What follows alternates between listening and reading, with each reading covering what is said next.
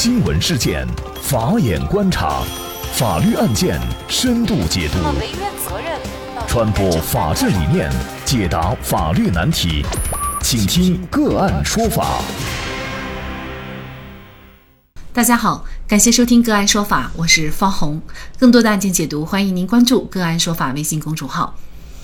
今天我们跟大家关注死刑犯出狱以后，成夜店股东又涉黑，死刑犯为何不死却出狱？据昆明日报四月二十四号报道，自中央扫黑除恶第二十督导组于四月一号进驻云南省开展扫黑除恶专项斗争督导以来，昆明市打掉了孙小果、涂立军等一批有影响的涉黑涉恶犯罪团伙，查处了一批涉黑涉恶腐败和保护伞的案件。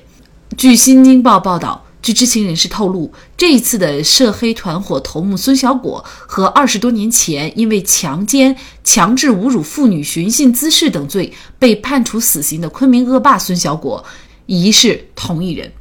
据《新京报》记者调查，出狱以后的孙小果成为昆明多家夜店等娱乐场所、餐饮公司的股东。一篇刊载在一九九九年《中国法律年鉴》上，作者为最高人民检察院监所检察厅牛正良的文章中记载：一九九八年二月十八号，昆明市中级人民法院经审理判决，被告人孙小果犯强奸罪，判处死刑，剥夺政治权利终身；犯强制侮辱妇女罪，判处有期徒刑十五年；犯故意伤害罪，判处有期徒刑七年。犯寻衅滋事罪，判处有期徒刑三年，加之前强奸罪所判余刑两年四个月又十二天，数罪并罚，决定执行死刑，剥夺政治权利终身。一审判决以后，孙小果等人不服，向云南省高级人民法院提出了上诉。云南省高级人民法院经审理，依法驳回上诉，维持原判。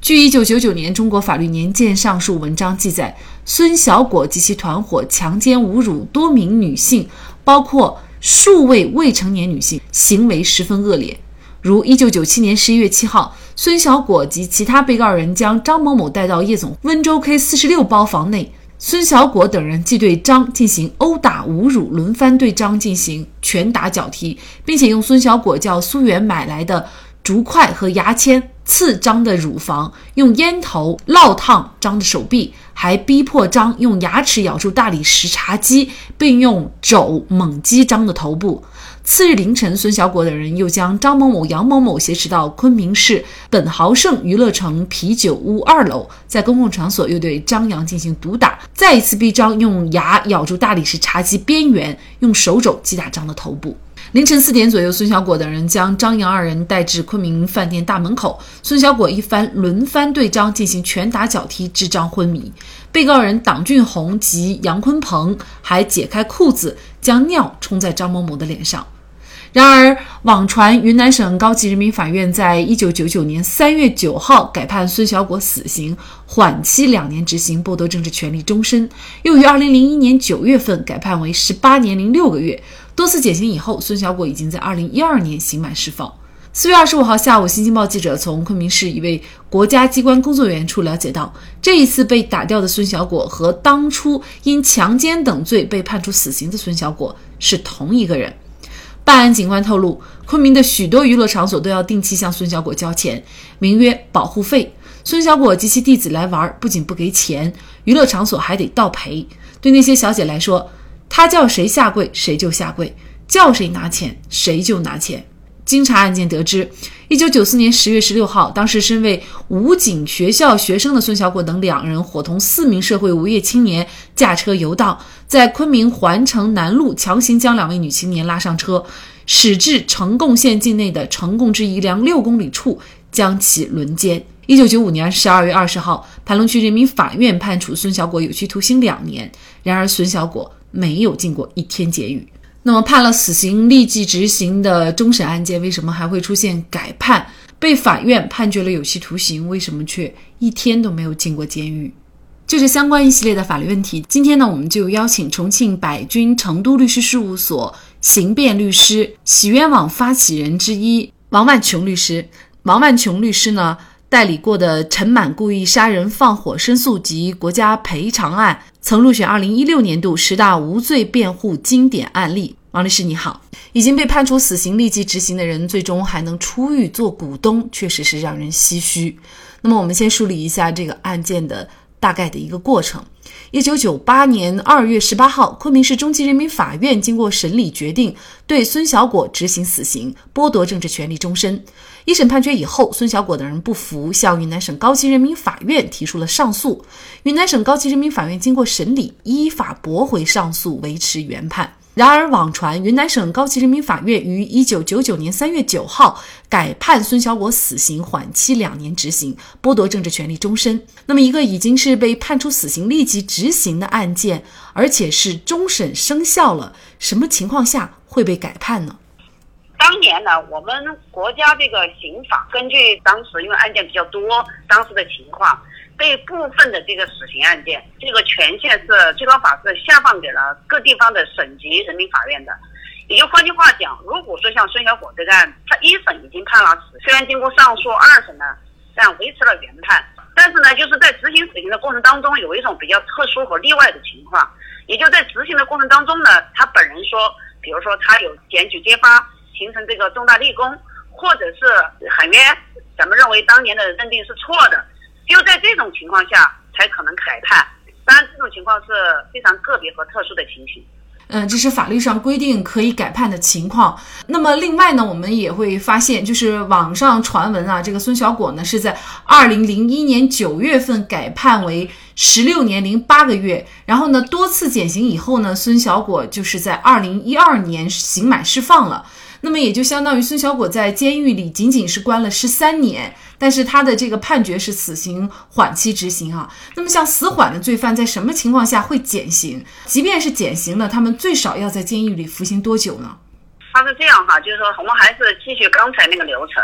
假如说是很特别的情况下，他没有被这个执行枪决，或者是没有被注册执行死刑，就是说理论上可能存在的情形，就是说要不就重大立功，要不就是说认为当年的认定错误，他本人喊冤，法院认为错了。因此呢，给他改判成这个死缓。那么在死缓期间，按法律的规定，死缓有两年的考验期。那么两年的考验期内，如果说他要给减成十六年零六个月，那只有一种情形，他又有重大立功，必须要有一个重大立功，才可能给他减成十五到二十年之间的这个有期徒刑。呃，在这个减为十五到二十年的有期徒刑以后，也就是目前这个网传的说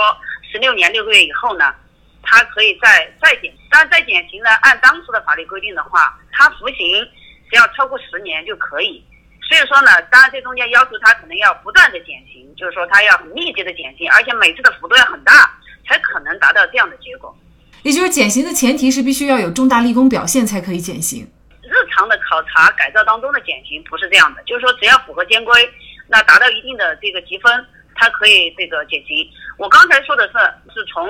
死缓改为有期徒刑，它只有一种情况，也就是还要重大立功。因此呢，就是说，如果孙小果当年是被判了死刑立即执行的，他没有被执行死刑，反而被改为这个死缓也好，或者是直接改为有期徒刑的可能性是非常小的。也就是说，基本上他应该从理论上他应该有两次重大立功，他才可能减成这个有期徒刑。通常情况下，什么情况可以认定为重大立功呢？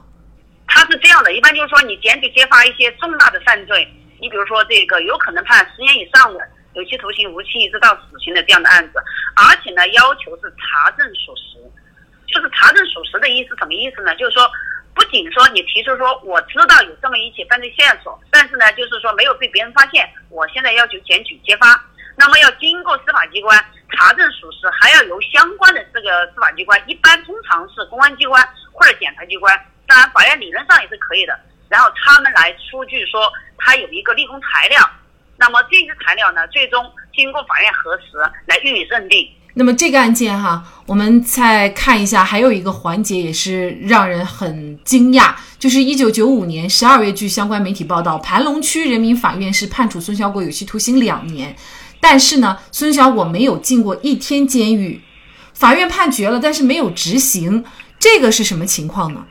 这个就可能涉及到多家部门有可能是在哪一个环节出问题。那么正常情况，你比如说他判了有期徒刑两年，正常要看他之前是否被羁押。如果说他被羁押的话，这接下来的流程是很好办的，由法院去送达这个生效的判决文书，那么告知这个羁押场所，一般是看守所，然后呢，看守所交付这个监狱去执行。当然，又说只有两年，也有可能他的余刑就在看守所执行完毕，他都不可能出来。那么还有一种情况是什么呢？他判决以前他没有被羁押，他是取保候审的，或者是监视居住的。那这种情况的话呢，那就应该由生效判决文书的执行机关，具体来讲就是法院了。法院就应该把他这个给他发文书，并且呢收监执行，然后呢就是送到羁押场所去接受这个劳动改造。所以说这中间有可能有可能有法院的问题，也有可能是有公安的问题，还有可能是就是公安下属的看守所问题。那么到底是哪个环节出了问题？目前因为我们没有掌握更多的更细的这些相关的法律的材料，所以说这个不好评判。那么这个案件经过一些媒体报道出来以后呢，无论是我们普通大众哈，也包括一些业内的专业的司法人员，还有律师，都觉得类似这样的案件的发生，有可能还是会存在一些违法违纪的行为。经过报道以后，那么有可能相关的涉及到的公检法的相关的人员哈，有可能会被查处。那么您怎么看这个事情呢？我觉得这起案件就是至少从目前媒体披露的信息来看的话。估计在这里面呢，就是我们不排除确实存在相关的这个当年处理本案的相关司法人员可能徇私枉法或者渎职这样的一些违纪违法的情况。从媒体现有的披露来看，陆小果确实其实这个罪行是比较明显的，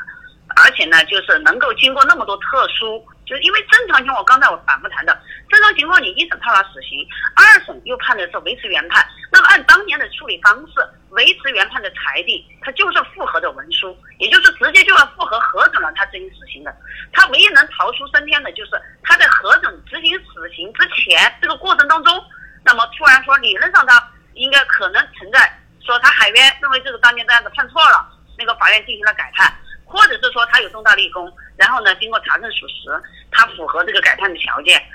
而且在整个过程当中，他经过才只坐了十三年的牢，他就出来，那么他还要经过一次重大立功，才可能由死缓改成有期徒刑十六年六个月，而且呢，在其后的服刑过程当中，他还要经过频繁和密集的这个减刑，他才可能那么快出来。你能你你能从死刑直接变成这个死缓，然后又从死缓你又改成呃这个有期徒刑。这个坎儿是很难跨越的，你都已经是在复核阶段的人，那你说当初为什么这个这个云南高院要维持原判？那说明人家两级法院也是经过慎重审查的，执行的这个执行过程当中喊冤，相当于像刀下留人这种情况，我们也知道其实是非常罕见的。因此，我觉得这个对查处当年的这种，我们认为确实是有必要给给公众一个交代。不管怎么样，就是说这种案子有这么多的特殊的情形。还是觉得大家是有很多疑惑的。当然，你说具体到底说相关的人员是否在材料造假呀，是不是涉嫌徇私枉法这些方面呢？那可能要把当年的这个处理的文书，那么找出来，可能一一来进行核实，才知道问题到底出在什么地方。确实，这种案子我觉得是特别恶劣，就是扫黑除恶。其实说实话，我觉得更应该找的是这些。我们就说打保护伞，可能更应该找的是这些，就是比较典型的哈，就是说当年这些人。怎么样，他都死不了，就像有金刚不坏之身，或者是单书铁券的免死券似的这样的一种一种人。这一点其实最高法最近也强调了，最高检其实也出台很明确的，张军检察长和孙谦副检察长都站出来说，那么这个扫黑除恶其实是要让人民老百姓感到这个安宁，感到有过幸福生活，而不是说形成这个大家都是人人自危的这种，其实是有问题的。那所以说，我觉得真正的扫黑除恶，其实我们是特别赞同的。因为毕竟确实这个给带来的这种生活上的这种困扰和这个心理上的压力是非常大的，大家很恐慌。扫黑除恶的目的是什么？那肯定是要还大家一个安宁、祥和的一个生活环境。曾经被判处死刑的人，为何二十年后又成了涉黑人物？澎湃新闻就此联络云南政法系统多个相关部门，尚未获正面回应。澎湃新闻注意到，今年以来，昆明公安系统和监狱系统持续反腐。据昆明市纪委监委二月十三号消息，昆明市五华区政府副区长、昆明市公安局五华分局党委书记、局长涂立军涉嫌严重违纪违法，接受。昆明市纪委监委纪律审查和监察调查。云南省纪监委四月十二号发布消息，昆明市官渡区副区长、区公安分局局长李进涉嫌严重违纪违法，接受纪律检查和监察调查。和李进同一天被查的还有云南省监狱管理局副局长朱旭，因为涉嫌严重违法，接受监察调查。公开资料显示，朱旭历任云南省昆明市监狱监狱长、省监狱管理局副局长。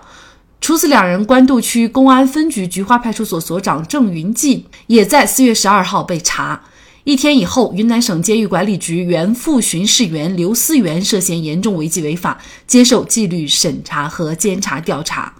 那么，孙小果案到底是否有保护伞？或许我们离答案越来越近。那也欢迎大家通过关注“个案说法”的微信公众号，具体的了解我们本期案件的图文资料以及往期的精彩案例点评。另外，您在生活工作当中遇到一些法律问题，都欢迎您通过添加幺五九七四八二七四六七幺五九七四八二七四六七这部电话号码的微信号向我们进行咨询和交流。给大家提供法律问题解答的都是我们节目邀请到的嘉宾了，他们都非常的资深、专业和负责任。感谢您的收听，我们下期节目再见。